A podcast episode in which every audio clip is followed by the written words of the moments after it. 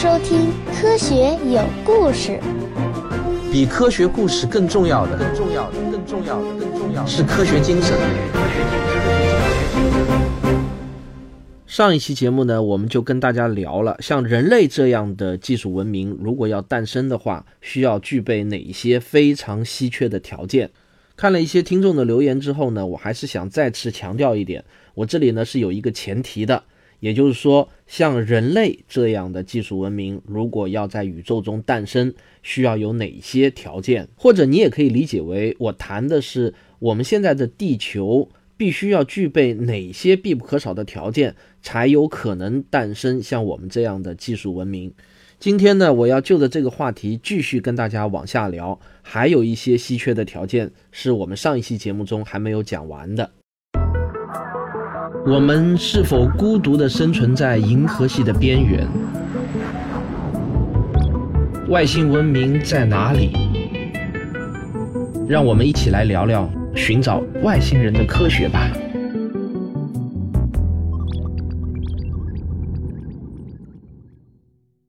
我们再来看木星的作用。木星呢是太阳系中最大的一颗行星，它大的简直就不像是一颗行星。体积比地球足足大了有一千三百一十六倍，质量呢是地球的三百一十八倍，这个质量比全部其他七大行星加起来的总和还要大一点五倍，它更像是太阳的一颗伴星。这个伴是那个伴随的伴啊。正是因为木星的无比巨大，它被称之为太阳系吸尘器。人类文明得以诞生，我们非得要感谢这个巨大无比的吸尘器不可。如果没有它的存在，地球早就被彗星和小行星撞得千疮百孔了。我们来看看发生在最近的两次撞击事件。一九九四年的七月十六日至二十二日，以两位发现者名字命名的舒梅克列维九号彗星被木星强大的潮汐力撕裂成了二十一个碎块，然后呢，就如同遇到了吸尘器的灰尘一样，这二十一个碎块用比战斗机最高时速还要快五十多倍的速度。差不多呢是六十公里每秒撞向了木星，就像二十一发连续发射的子弹一样。其实呢，子弹跟彗星相比那是慢太多了。这个撞击速度差不多是子弹的一百七十多倍。虽然这次撞击点在相对于地球的背面，我们无法直接观测到，但是撞击激发的巨大的光亮把木星的卫星都给照亮了，在地球上都能清晰地观测到反光的那个效应。这个亮光呢，是人类有史以来记录下来的最亮的、强烈的闪光。当几个小时以后，第一个撞击点转到面对着地球的这个方向的时候啊，天文学家们在望远镜中看到了木星上升腾起的那种巨大的层云啊，直冲上两千多公里的高空。撞击坑里面可以装下整整一个地球。仅仅是第一个碎块撞击释放出了能量呢，就相当于三万颗广岛原子弹的能量。如果舒梅克列为九号彗星撞向的不是木星，而是地球的话，那么地球很有可能会被撞成两半。到了二零零九年的七月二十一日，澳大利亚的业余天文爱好者首次发现木星再次被彗星或者一个小行星给撞击，留下了一个巨大的亮斑。几小时以后呢，美国航空航天局证实了这次撞击事件。这次撞击呢，在木星的表面留下了如同地球般大小的痕迹。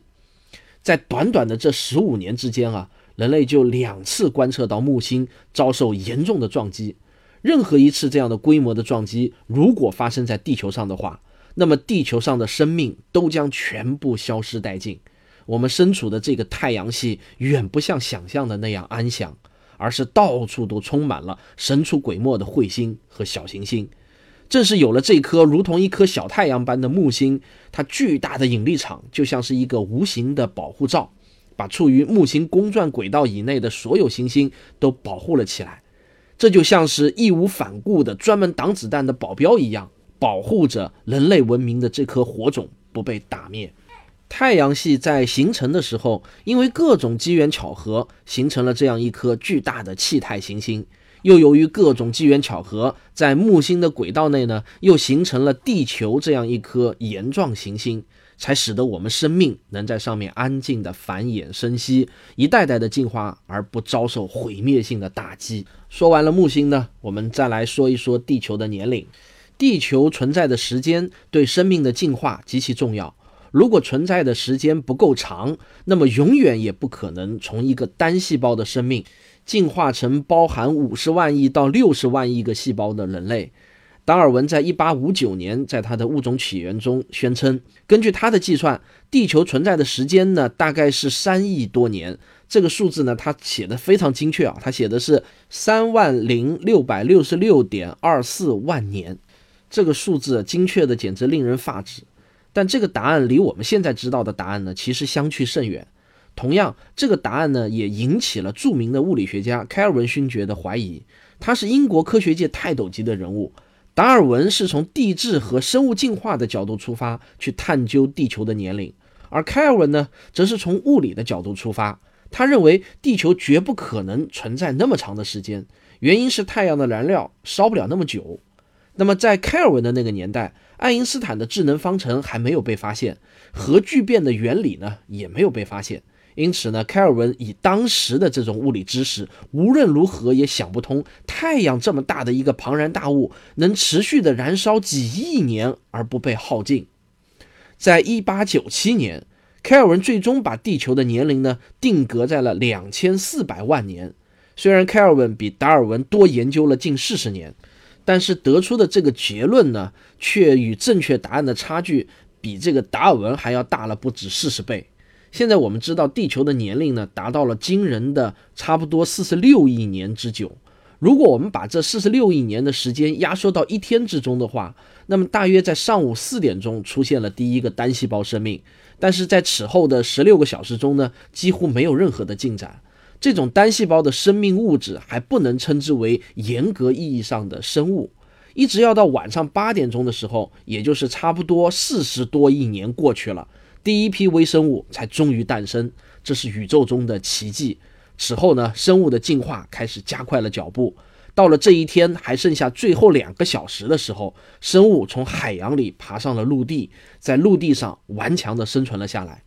由于十分钟的好天气。地球的表面突然就布满了茂密的大森林，而这些森林呢，终于哺育出了一种庞然大物，叫做恐龙。恐龙在十一点刚过的时候诞生，支配了我们这个世界长达四十五分钟的时间。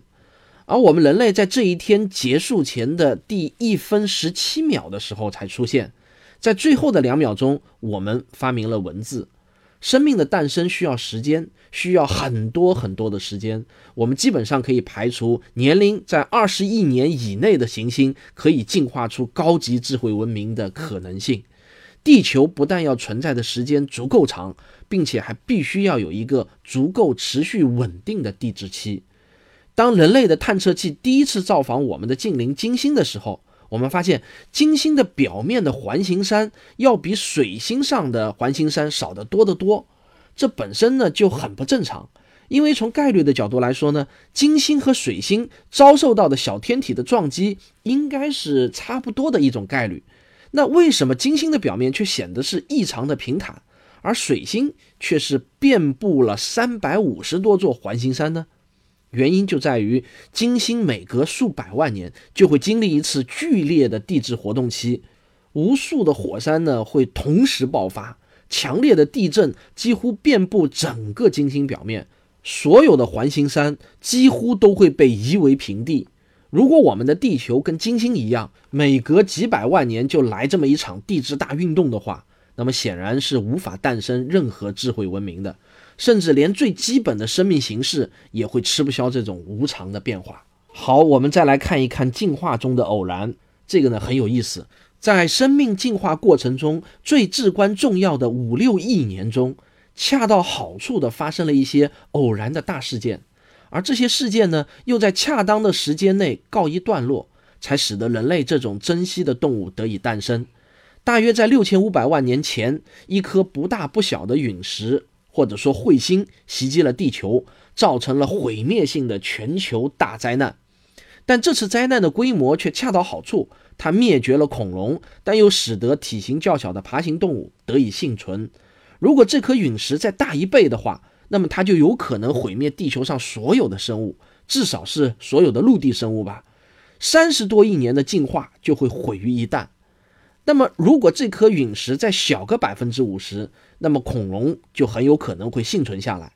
假如恐龙没有灭绝，那么你很可能只有几厘米长，长着触须和尾巴，扒在哪个洞穴里面来听我今天的这期节目。在凶猛的霸王龙统治的世界，人类的祖先永远没有机会从洞穴中走出来。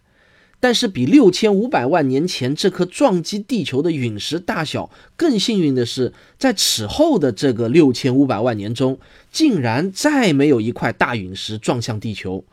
虽然这种事情是不可避免的，肯定还会有大陨石撞向地球，但这件可怕的事情再次发生之前，我们人类已经聪明到了掌握了航空航天技术，可以有很多种办法来避免灾难的发生。换句话说呢，现在的人类已经不再惧怕这种大陨石了，至少是不再惧怕这种可以毁灭全人类的这种大陨石了。在地球的历史上，我们曾经数度经历过严寒的冰川期，整个地球表面几乎被冰雪所覆盖。这些冰川会在地球表面缓慢地滑动。最近一次的大冰川期呢，也就是第四纪冰川期，距今大约是在两百到三百万年前。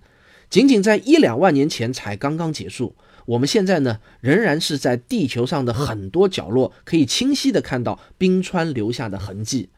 冰川对人类的进化有着特殊的意义。首先呢，巨大的冰川所到之处，岩石会被碾得粉碎。当冰川退去后呢，这里就从坚硬的由岩石组成的不毛之地，就变成了肥沃的土壤。冰川开凿出淡水湖泊。现在地球上最大的淡水湖区，美国的五大湖区，其实呢就是第四纪冰川期留下的杰作。这些淡水湖为数以百万计的生物提供了丰富的养分。冰川迫使动植物迁徙，包括古猿在内的早期人类，在冰川的驱赶下，在全世界范围内迁徙。因为冰川的严酷，人类不得不学会生火取暖，不得不学会遮风避雨。学会如何用动物的毛皮制作衣服避寒，我们还得学会如何储藏食物来度过漫长的冬季。总之呢，冰川驱使着人类文明的进化。正如哥本哈根气候理事会主席蒂姆·弗兰纳里所说：“要想确认某一块陆地上的人类的命运，你只需要问问那块大陆这样一个问题：你有过一个像样的冰川期吗？”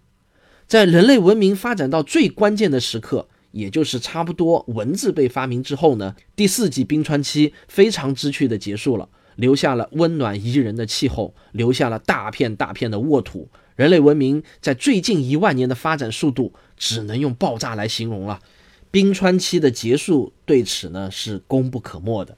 最后，我们再来看一看跟基因有关的研究。我们很多人呢都有一个误解。那就是似乎认为进化的终点呢是人类这样的智慧生物，也就是说，大自然生物几亿年进化的最终目的是为了诞生人类这样的一种智慧生物，其他所有的生物呢都是人类的垫脚石，这是一个很大的误解。人类的诞生是一个极其微小概率的基因突变的结果，我们不知道这种突变是如何发生的，但它的的确确发生了。黑猩猩诞生的比人类还要早得多，它们已经存在了上千万年。但假如有一天人类突然灭绝了，地球上就剩下了黑猩猩。可是你哪怕再给这些黑猩猩一千万年，它们也不会像电影《人猿星球》中描述的那样进化出人类的智慧。原因很简单，它们的基因与人类而言相差了很小很小的一点点东西。人类的基因与黑猩猩的差别呢，还不到百分之一点六。一匹马和一匹斑马，一只豚鼠和一只鼹鼠的基因差别，也要远远大于人类和黑猩猩的基因差别。但正是这不到百分之一点六的细微差别所产生的结果，就是最聪明的黑猩猩，也就是会搬着箱子垫在脚下去抓取原本够不着的香蕉而已。而人类呢，却可以乘着火箭登上月球。我们现在依然无法确切的知道，我们到底是从哪一天开始从南方古猿中脱离出来，成为了人类。但是借助于最先进的线粒体 DNA 的分析技术，我们基本上已经明确，现在的人类呢，大概是在距今五百万年前起源于非洲。那时候的非洲大陆生活着无数的古猿，它们有不同的种属，分成不同的群落聚居着。然后呢，某一次不知道什么原因，这些古猿中的一只产生了基因突变，使得这只古猿不再是古猿。它们变得越来越聪明，学会了制造工具。这只古猿在惨烈的生存竞争中，逐渐占据了上风。而曾经遍布非洲大陆的其他古猿，在此后的几百万年中呢，竟然都神秘的消失了，一只都没有剩下。没有人知道真正的原因是什么。人类学家马特·里德雷说：“也许呢，是我们把它们都给吃了。”我们在前面讲了太阳的大小、地球的位置、质量、体积，我们还提到了月球和木星的作用。但是所有的这些巧合加起来呢，其发生的概率，在我看来都远远高于基因突变发生的那一点概率。不过讲到这里呢，我必须要跟我所有的听众声明一下，关于基因的研究以及基因突变是如何发生的。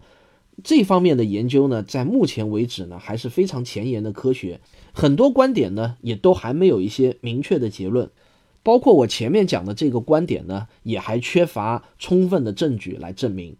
但有一点呢，是无论如何都是可以确定的，那就是要在太阳系中诞生像地球这样的星球，再在地球上诞生生物，又从生物中诞生了像人类这样的智慧生物。确实需要很多很多的好运气。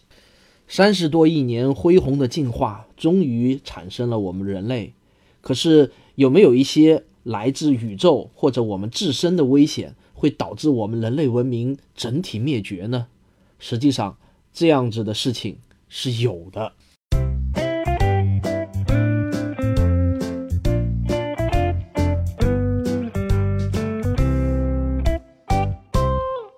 有一个词呢，叫灾难预案，对我们来说呢，并不陌生。政府为了应对突发性的公共事件，往往都会制定一些详细的预案来应付，例如地铁火灾的预案、城市发生地震的预案、流行性病爆发应对预案等等。制定这些预案的目的呢，就是为了在小概率突发性事件到来的时候，人们不至于措手不及，把各种损失降低到最低。我们所熟知的这些预案呢，一般都是应对有可能导致局部地区灾难、一部分人面临死亡威胁的事件。那么，顺着这种灾难预案的思路，你有没有想过，人类还应当为自己制定一些更高级别的预案呢？也就是，当人类面临突发性的、有可能导致整个人类文明灭绝的事件，人类应该如何应对的预案？前面我们说到的那种灾难预案。往往呢，能够挽救的是一些个体的生命，而后一种最高级别的灾难预案，则是为了挽救人类整体文明。要制定这种人类灭绝预案，我们首先应当搞清楚有可能造成人类灭绝的原因会有哪些。在过去所有好莱坞的末日系列题材的电影中，人类灭亡的原因可谓是五花八门。让我们不妨来开列一个清单，看看人类文明的死法呢，到底有哪些。第一种，我把它称之为环境灾变，这是末日电影最经常选用的死法。比如电影《二零一二》，在这部美国人的臆想片中，灾难的根本原因来自于太阳，太阳的过度活跃导致释放出比正常年份多得多的中微子，而这些中微子可以轻易地穿透整个地壳，直达地核，